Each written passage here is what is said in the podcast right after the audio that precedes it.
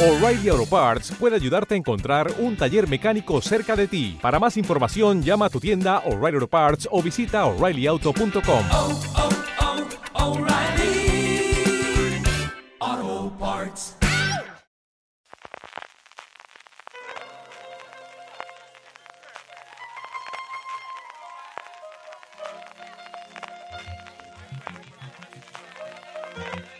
Estás escuchando Fuera de Series con CJ Navas.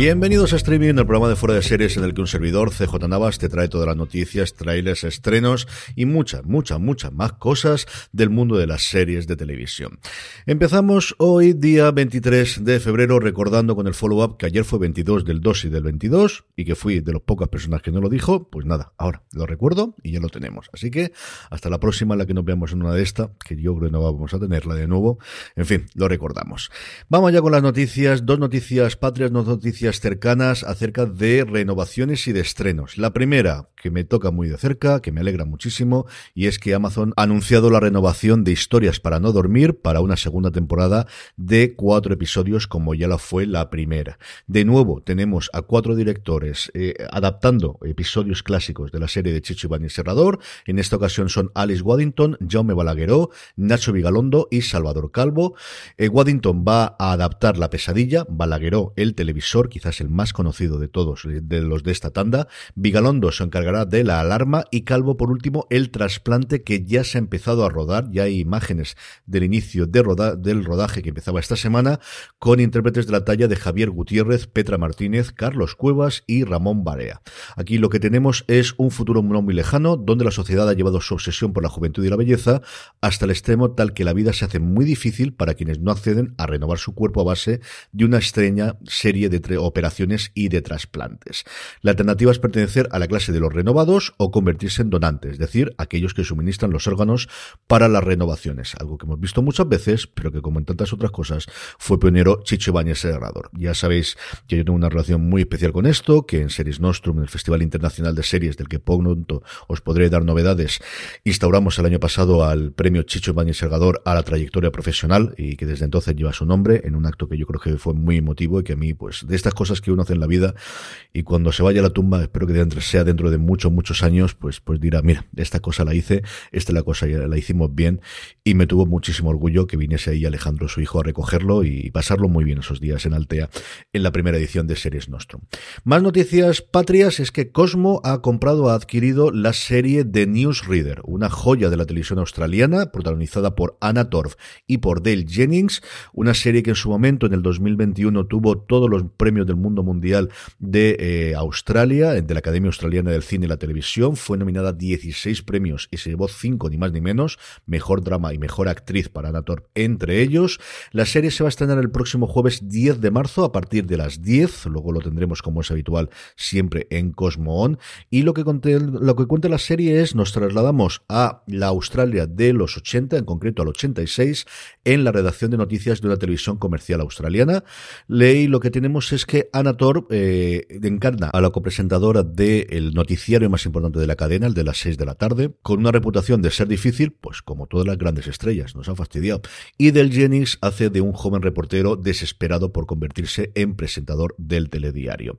Durante tres meses, Helen y Dell cubrirán una extraordinaria serie de acontecimientos, la explosión del transbordador del Challenger, el revuelo generado por el cometa Halley, la crisis del SIDA o el desastroso accidente nuclear de Chernóbil y evidentemente las relaciones personales que empezarán a salir entre ellos y que tendremos, pues, eh, ¿qué podemos esperar? Un planteamiento este de la trastienda de un programa televisivo, en concreto un programa de noticias que recuerda, hombre, recientemente a The Morning Show, hemos tenido también The Newsroom y fundamentalmente es lo primero que a mí me ha venido a la mente cuando he visto el estreno, que recordaba que en su momento Loreno Mejino había hablado de ella, le podéis encontrar en su Twitter la crítica o el enlace a la crítica que realizó de la serie cuando se estrenó en Australia. Fundamentalmente, como os decía, a mí me ha recordado a The Hour, esa maravillosa serie británica de dos temporadas que no tenía a Anator, pero tenía a una Romola Garay absolutamente espectacular en su personaje de Bell Rowley, a Dominic West también y también a Ben Whishaw. Es de las primeras veces que yo recuerdo primero odiar y luego amar a Ben Whishaw, que dentro de nada llega su serie a Movistar Plus. Esto te va a doler, como ya sabéis, a principios también de marzo. Es cierto que The Hour era unos años antes de lo que tenemos aquí, pero la veremos, parece bastante interesante y como os digo, lo que yo he leído sobre ella, lo que me han comentado Lorenzo, es que está muy muy bien y por eso se llevó todos estos premios. Seguimos con cancelaciones y renovaciones. La primera, para los aficionados a la ciencia ficción, Another Life, la serie de ciencia ficción que protagonizaba la primera gran producción después, desde luego, de Battlestar Galáctica en materia de ficción, ha sido cancelada después de su segunda temporada en Netflix. Yo recuerdo que las, las críticas que salieron por la primera temporada fueron absolutamente demoledoras. O sea, no leí una, no os digo que fuese medio bien, no, no, ni una que no fuese bastante, bastante mal. Se ve que no le funcionó del todo mal a Netflix en su momento, la renovó para una segunda temporada y Netflix una vez más, dos y out, dos y fuera, y con esto nos quedamos. En comparación, me ha hecho mucha gracia el titular de esto, y es que preguntas de cuánto va a durar dentro de FX en Estados Unidos sus dos comedias más longevas, por un lado, la serie animada Archer, que lleva ya 13 temporadas, y sobre todo,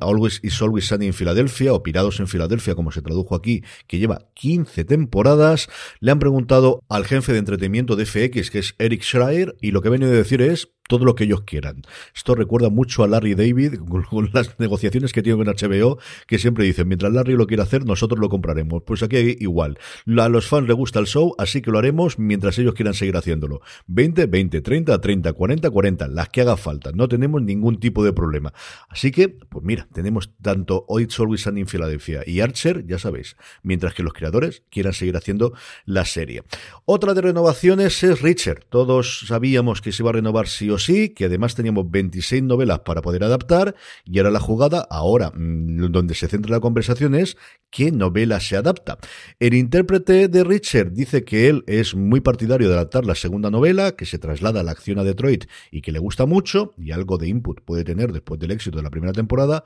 pero el creador Santora, Nick Santora, ha dicho que, hombre, que aquí hay muchas novelas que no tienen por qué ser, tenemos 26 para elegir, y lo que queremos es cuánto de similar queremos que sea la primera temporada, queremos ser algo distinto, qué queremos hacer. Creo que no tardaremos mucho en conocerlo y en verlo y al final pues veremos a ver cuánto sube esa novela en concreto en ventas en las distintas librerías eh, virtuales y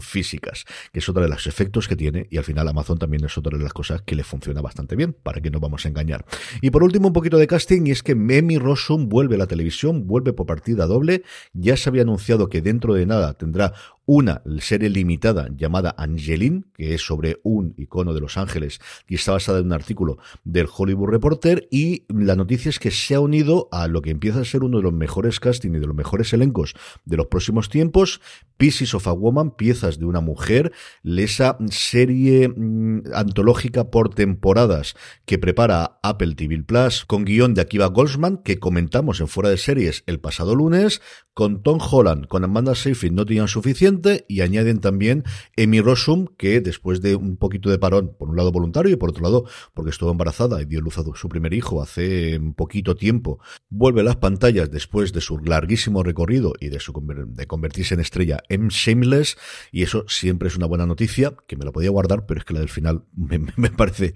muy muy buena. Trailers, dos cositas. Una, el show de Snoopy, segunda temporada en Apple TV Plus. ¿Quién dijo que la animación para toda la familia estaba muerta, es un hueco, es un lugar feliz, algo que intento ver con las niñas siempre que puedo. Y luego el tráiler fuerte, el tráiler gordo, el tráiler importante del día, El hombre que cayó a la tierra, esta nueva adaptación de la novela y especialmente lo que es más conocida todavía que la novela, la película que en su momento se hizo, interpretada por David Bowie, vuelve a adaptarse en este caso como serie para Showtime, cuenta la historia de una alienígena que llega a la Tierra intentando encontrar o ayudar y, a la humanidad para que no cometa los errores que en su planeta, que está quejado de, poder desaparecer. Tenemos a Chite Wallef Hofford y a Naomi Harris en los papeles principales, pero hay un montón de secundarios interesantísimos. Tenemos entre ellos a Kate Mulgrew, a Clark Peters y a Jimmy Simpson, que es un actor que a mí me encanta, y a Bill Nighy, que hace del personaje que en su momento interpretó David Bowie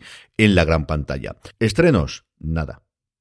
No, no, nada, de nada, de nada, porque es que ni siquiera me puedo agarrar a la habitual o al clavo ardiendo de que como es miércoles puedo decir el estreno del nuevo episodio de la serie de Marvel o de la serie de Star Wars que estrene Disney Plus, pues ni eso. Bueno, mañana tenemos más cosas y el viernes, porrón, el viernes viene la cosa cargada, cargada, cargadita. Y la buena noticia, como os digo, que he encontrado más importante que la vuelta a la pequeña pantalla de mi Rosum, pues de Shield. The Shield al margen de la ley, mi serie favorita de todos los tiempos, que cumple 20 añitos y yo que lo vea y sigue tremendamente de actualidad y sigue siendo una serie maravillosa para volver a reencontrarse en estos momentos del streaming. Si todavía no lo habéis visto, algún año tengo que hacer durante los veranos un revisionado y que vayamos comentándolo, alguna cosita así. Y para conmemorar estos 20 años, como os digo, de The Shield, al margen de la ley, como se llamó en España en su momento, Entertainment Weekly ha hecho una de estas historias orales, es decir, entre entrevistar a la gran mayoría de los responsables. Han tenido a Michael Chiklis, han tenido a Walton Goggins, han tenido a Anthony Anderson, han tenido a Glenn Close, han tenido a un montón de los protagonistas y de la gente importante que estuvo en las series a lo largo de sus distintas temporadas. Como os decía, mi serie favorita, uno de los mejores finales de series que jamás hemos tenido, tanto el final final como el final anterior. Aquí ocurre algo parecido a lo que ocurre con Breaking Bad, que hay un momento previo al último episodio que es el, el momento que realmente es la conclusión